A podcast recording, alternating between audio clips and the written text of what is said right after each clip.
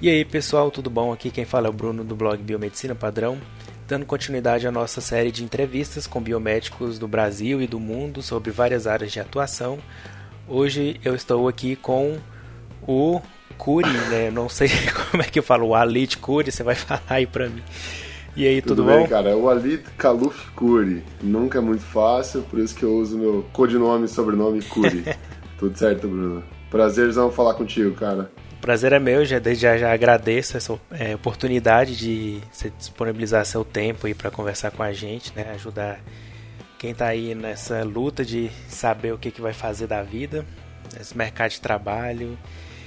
E aí, já aproveitando então, né? Eu sempre gosto de perguntar pro, pro convidado, para ele falar um pouquinho dele, de onde que ele se formou, quando, onde, contar um pouquinho da sua trajetória pro pessoal Vamos de lá, conhecer. Então. E você, né, Bruno, sempre ajudando a biomedicina, é uma coisa incrível, uma coisa sensacional. Eu tenho muito orgulho de, de ter a oportunidade de falar que você é meu amigo e estar tá por perto sempre. Mas vamos lá, vamos parar de puxar Opa, saco. É meu. Brunão, seguinte, pessoal, olá, tudo bem? Eu sou biomédico, me formei em 2010, então eu entrei na faculdade em 2006, sou aqui de Curitiba, Paraná. A minha faculdade, a minha turma foi a primeira da, da faculdade, a primeira de Curitiba. Então, em 2006 a gente começou a faculdade, 2006 segundo semestre. É, me formei em 2010 e no último semestre de faculdade já emendei uma pós-graduação em hematologia e hemoterapia, porque eu já comecei a estagiar no, no quarto período de faculdade. Então, no quarto período eu comecei a estagiar em banco de sangue, no último semestre comecei uma pós de hematologia e hemoterapia laboratorial. É, concluí no final de 2011, 2012, se eu não me engano. E aí, agora em 2015, eu fiz um mestrado profissional em hemoterapia e medicina transfusional na USP de Ribeirão Preto, junto com o Hemocentro, era um acordo entre eles. E defendi agora em 2018, agosto de 2018. Então hoje eu sou biomédico de banco de sangue. É exatamente isso que eu sou. Legal, então somos é, colegas aí de área de atuação. Exatamente. Que bom, que orgulho. e, pois é. E como é que você foi para essa área de, de, de hematologia e hemoterapia? Foi pelo estágio? Você já tinha um interesse? Ou tipo assim, ah, caiu de paraquedas nessa área e gostou? Pra ser bem Como é sincero, foi de paraquedas mesmo. Eu, eu gosto dessa história, na verdade. Um colega meu conseguiu um estágio uh, no banco de sangue, num banco de sangue de Curitiba, e comentou no final de ano, centro acadêmico, reunião de final de ano, ele falou: Ah, consegui um estágio. No mesmo dia, era próximo à minha casa, eu fui, conheci, fui até o local, perguntei, havia. não tinha mais, não tinha mais vaga para estágio. Mas aí eu voltei na outra semana e continuei voltando, só que esse meu amigo acabou não assumindo. E aí quando ele não assumiu, eu comecei. E aí eu assumi a vaga dele e fiquei estagiando. Confesso que como acho que grande parte dos nossos colegas e alunos, no quarto período a gente mal sabia das opções da, da área, né? É. É, até porque pra gente era mais novo ainda, eu sei que muitos cursos têm o biomédico lá no primeiro dia de aula explicando quais são as opções. A gente não tinha isso, né? não tinha contato, quase não tinha biomédico em Curitiba, então a gente não sabia das áreas. Fui descobrir esse estágio e, e aí fui ficando, mas foi realmente sem querer. Eu não conhecia, não sabia nem o que, que acontecia no banco de sangue, pra ser bem sincero. E aí, não, você fez esse estágio, você saiu já com habilitação em. Na verdade. Em hematologia? Na verdade, o que aconteceu? Eu só. Eu fiz o estágio, mas o estágio que dava habilitação era apenas o de análises clínicas. Que na época a minha faculdade tinha ah, a obrigação. Tá. Não deu pra, não deu pra não aproveitar. Deu, era obrigatório fazer estágio em análises, imagem e banco de sangue. Só que as horas do banco de sangue de imagem não eram suficientes para habilitação. Eu fui conseguir a habilitação quando eu terminei a pós-graduação. E aí, como que foi a sua inserção no mercado de trabalho? Você já formou, já conseguiu um emprego, você ficou fazendo a pós-graduação e depois que conseguiu?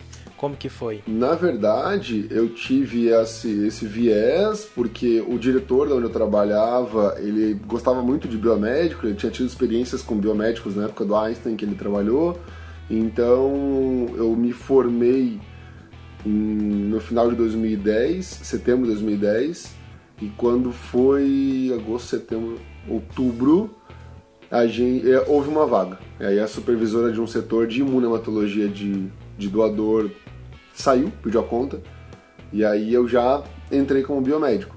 Então, eu, porque na verdade eu comecei como estagiário, depois de seis meses eu comecei como auxiliar de hemoterapia, que seria a função segundo grau completo, e aí mais dois anos eu, eu me formei e aí assumi já como biomédico, então na verdade eu não fiquei desempregado, né? Eu fui subindo degrau por degrau. Legal. Então tudo conspirou aí para dar certo, né? Primeiro seu colega lá no estágio não deu certo, aí depois a biomédica saiu lá do você assumiu no lugar. Exatamente, exatamente. Foi muita muita coincidências ou não, né? É. Deixar esse aberto. É, não, mas aí teve que, tipo, você mostrou seu trabalho também e eles quiseram que você ficasse, né? Que eu acho que é um ah, ponto importante. Sem dúvida, né? sem dúvida, sem dúvida. E foi isso. E o que que você fazia lá então quando você formou? Você virou biomédico, né? Na, era um banco de sangue? Isso, era um banco de sangue. Eu então, até então, como estagiário, eu tinha trabalhado com a parte de fracionamento de hemocomponentes e a parte transfusional, propriamente dita, os testes para transfusionais, uma agência transfusional. Logo que eu me formei, então, eu acabei indo para o setor de imunemato de doador, que é, são os testes de qualificação da bolsa pós-doação. E aí eu comecei a supervisionar esse setor e a gente fazia basicamente os testes de qualificação de imunemato, então tipagem sanguínea, pesquisa de anticorpos regulares, teste de solubilidade de hemoglobina S. Então era a rotina mesmo de toda a demanda de doador, inclusive de terceiros, né? A gente tinha que processar naquele, naquele setor. E a gente, eu fui desenvolvendo esse conhecimento nesse ponto aí. E era você fazia manual, era semi-automatizado ou era tudo automatizado? Como que funciona aí? Eu funcionava eu peguei uma transição bacana. Peguei uma transição bacana. Quando eu comecei a estagiar, ainda era um processo bem arcaico, bem manual. Hum. Que se alguém aqui está ouvindo com que já trabalhou há mais tempo no banco de sangue, a gente chamava de caneta, então eram tubos plásticos, você colocava os reagentes, as hemácias, depois empilhava todos centrifugava como uma caneta mesmo, daquelas canetas de que a gente era criança que ia trocando de ponta. E, e fazia a leitura de uma vez só. Então eu peguei essa fase, depois peguei uma semi-automatização um pouco mais precária também, que a gente tinha que fornecer muitas coisas ao computador, ao, ao equipamento, e por fim eu acabei acompanhando uma semi-automatização que já era mais pro quase totalmente automatizado, mas a gente ainda tinha que participar do processo. Então, mas sem dúvida a base acabou sendo o gold standard é o tubo de cristal, o tubo cristal, o tubo que a gente tem que que a hora que dá problema no computador, no equipamento, você tem que se virar. Então, eu já tive algumas situações de processar várias amostras por ah, faltou reagente, faltou transporte e assim por diante. Mas eu acompanhei todas as áreas de os formatos, né? E aí, é, você ainda trabalha nesse banco de sangue ou você mudou de emprego? Como, como que foi para você esse tá sendo esse período aí? Tá, eu, eu trabalhei nesse mesmo banco de sangue da história do estágio por nove anos. E aí houve uma oportunidade de mudar para outro banco de sangue. Eu fiz essa mudança. Eu então pedi para sair do banco de sangue que eu trabalhava, fui para outro banco de sangue. Seis meses depois eu fui convidado a me retirar e aí eu fiquei mais seis meses em casa e retornei para Banco de Sangue, que era do mesmo da mesma diretoria do primeiro, e estou até agora. Então, fiquei seis meses aí fora do mercado, mas se contar direto, faz 11 anos que eu trabalho na área. Como que funciona aí? É, esse tudo você ficou em Curitiba, né? Sempre em Curitiba, sempre em Curitiba. Como que funciona aí a questão da rede de, de, de hemoterapia é, tem banco de sangue particular ou é tudo é público? Como que funciona aí? Aqui em Curitiba a gente tem é, os dois, né, público e privado. É, dois públicos, um que, uhum. que atende ao estado do Paraná e outro que atende ao Hospital das Clínicas, né, tá aqui de Curitiba. E aí temos mais quatro bancos de sangue privados e eu trabalhei num em três privados até agora. Então, o primeiro era privado, o segundo e o terceiro agora que eu estou também. É, mas é, a demanda vem muito em relação ao, aos hospitais, aos, aos, aos setores que, é, que, precisam desse sangue. Então acaba acontecendo de ter mais o privado do que o público aqui. É, eu pergunto isso porque aqui em Goiânia também a gente tem, se não me engano, são os três ou quatro que são privados além do, dos públicos, né?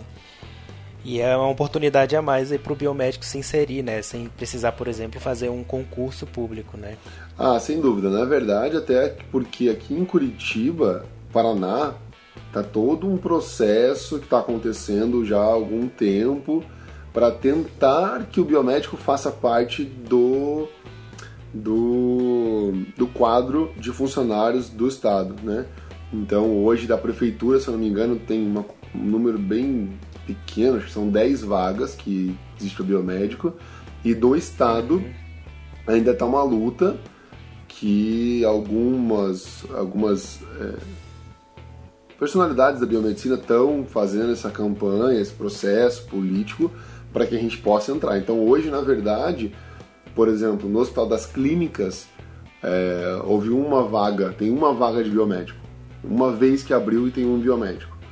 Então é uma luta que também, por ser muito recente, entre é aspas, recente, né? ah, por mais que no Paraná já havia, já tinha mais de 15 anos, se eu não me engano, é, aqui em Curitiba não tinha. Então é tudo muito caminhando. Então a gente tem que ir para a parte privada, não adianta, tem que ir para a área privada. E foi o que aconteceu com a gente. E o que, que você considera assim de networking? Qual é a sua opinião sobre sua rede de relacionamentos? Você recomenda quem está aí, por exemplo, fazendo estágio, já está empregado, a fazer um networking. O que, que é esse networking? Nossa, eu tô aqui por causa dele. é, a gente, eu brincava, inclusive, antes que network é ter contato de alguém que sabe fazer aquilo que você não consegue sozinho. E, uhum. e é basicamente isso. Eu acho que network é tudo, absolutamente tudo. E quando a gente acaba tendo palestra, aula, a oportunidade de falar com esses garotos, esses garotas que estão em formação, é, sem dúvida alguma, se não fossem é, os colegas de outras faculdades, eu não saberia desse estágio e eu não estaria basicamente em nada do que eu faço hoje. Então, com toda certeza, essa rede basicamente é essencial para a sobrevivência. Eu acho que isso até fora da biomedicina em si, mas na biomedicina eu acho que isso é muito maior, porque a gente já tem uma representatividade menor né? Se a gente comparar alguns outros uhum. cursos, e isso se dá pela no... nós fazemos nossa força, né? Então a gente tem que ter esse contato com certeza absoluta. Isso aí. É, com todo mundo que eu converso, que eu tô entrevistando aqui, né, nesse bate-papo pelo podcast, assim, a palavra networking, às vezes eu nem menciono, mas é citada, sabe? Porque todo mundo fala, não, você é, tem que perder esse medo de conversar com as pessoas, porque, né, afinal de contas, é esse contato de seres humanos né, que faz tudo ir para frente. Né?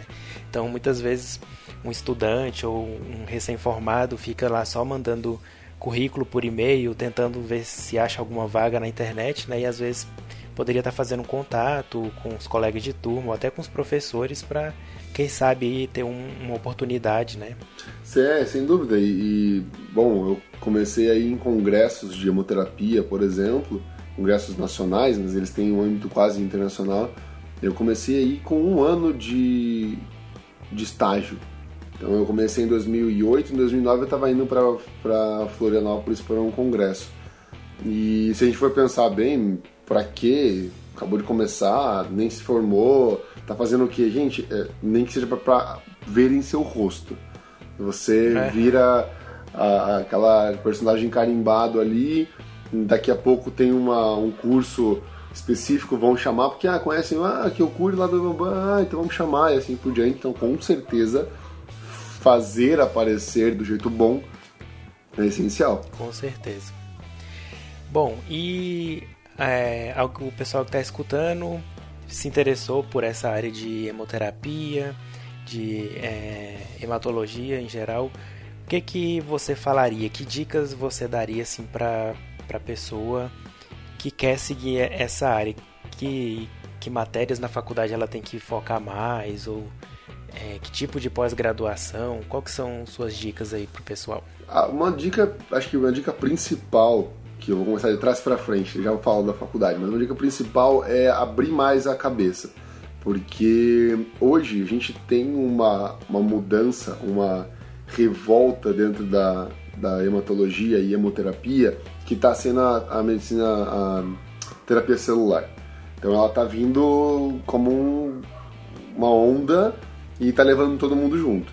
Então eu penso assim, já vai para terapia celular, já vai entender transplante de medula óssea, já vai entender CTHP, célula tronco é, hematopoética, já vai entender a utilidade, porque hoje se a gente for ficar no básico, que é tipagem sanguínea, imunemato, sorologia, isso está indo muito para baixo da terapia celular. Então acho que a minha grande dica seria vai estudar para terapia celular, vai entender terapia celular, porque é o grande boom e eu estou fazendo transplante de medula óssea para muita coisa.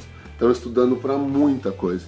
Então é, doenças é, por exemplo, até já vi até para diabetes, se não me engano. Diabetes então, tem doença uma, autoimune. uma discussão para AIDS acontecendo também. Uhum. Então esse seria o meu ponto principal. Então hemoterapia, hematologia e terapia celular. Inclusive o congresso, o Bruno sabe, ele está sempre por lá também.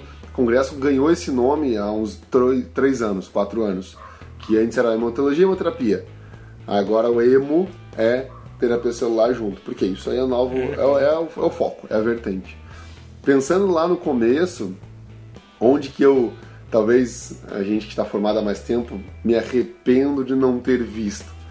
Eu acho que um ponto essencial quando se trata de epidemiologia é a parte de estatística, bioestatística é vida, por pior que seja, por mais traumatizados que venhamos. Quase ninguém gosta, né? Ninguém matemática. Gosta. Por mais traumatizados que venhamos do, do ensino fundamental da matemática, a bioestatística ela está em todo lugar.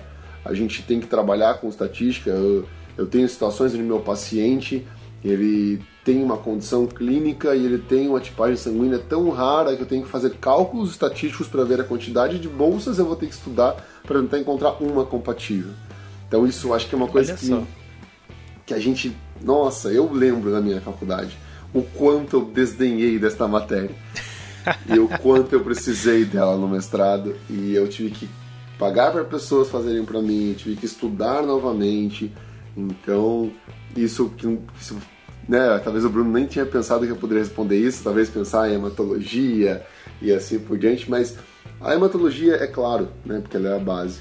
Mas eu vejo essas outras é, vertentes, até mesmo a questão administrativa, é, ah, é, isso é importante, né? Que às vezes a gente assume lá, sei lá, um setor, né? E às vezes a parte de gestão não é bem.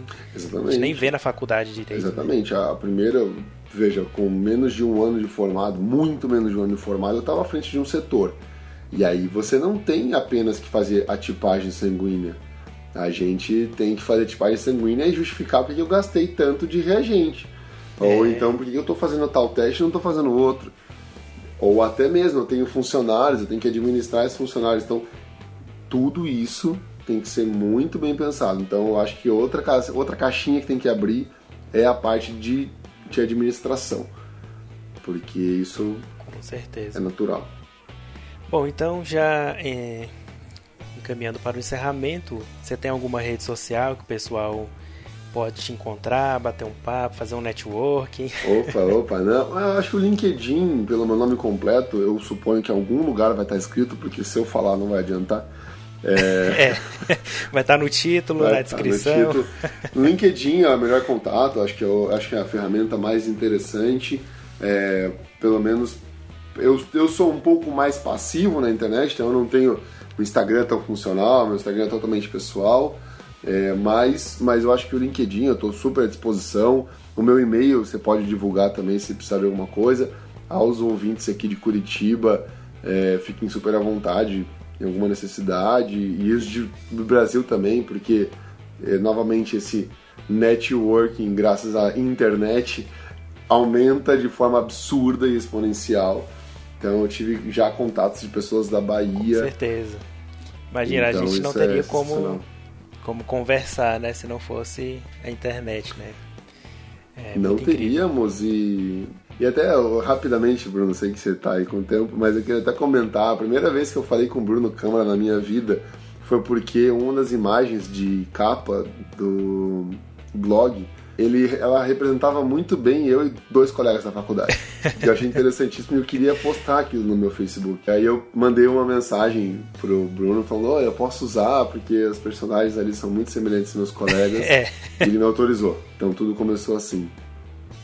Bom, Curi, então eu te agradeço muito por essa oportunidade, né, essa disponibilidade de bater esse papo aí, mostrar para os biomédicos e estudantes de biomedicina essa outra face aí, né, da hematologia e hemoterapia. Precisando, estou aqui, pode contar comigo.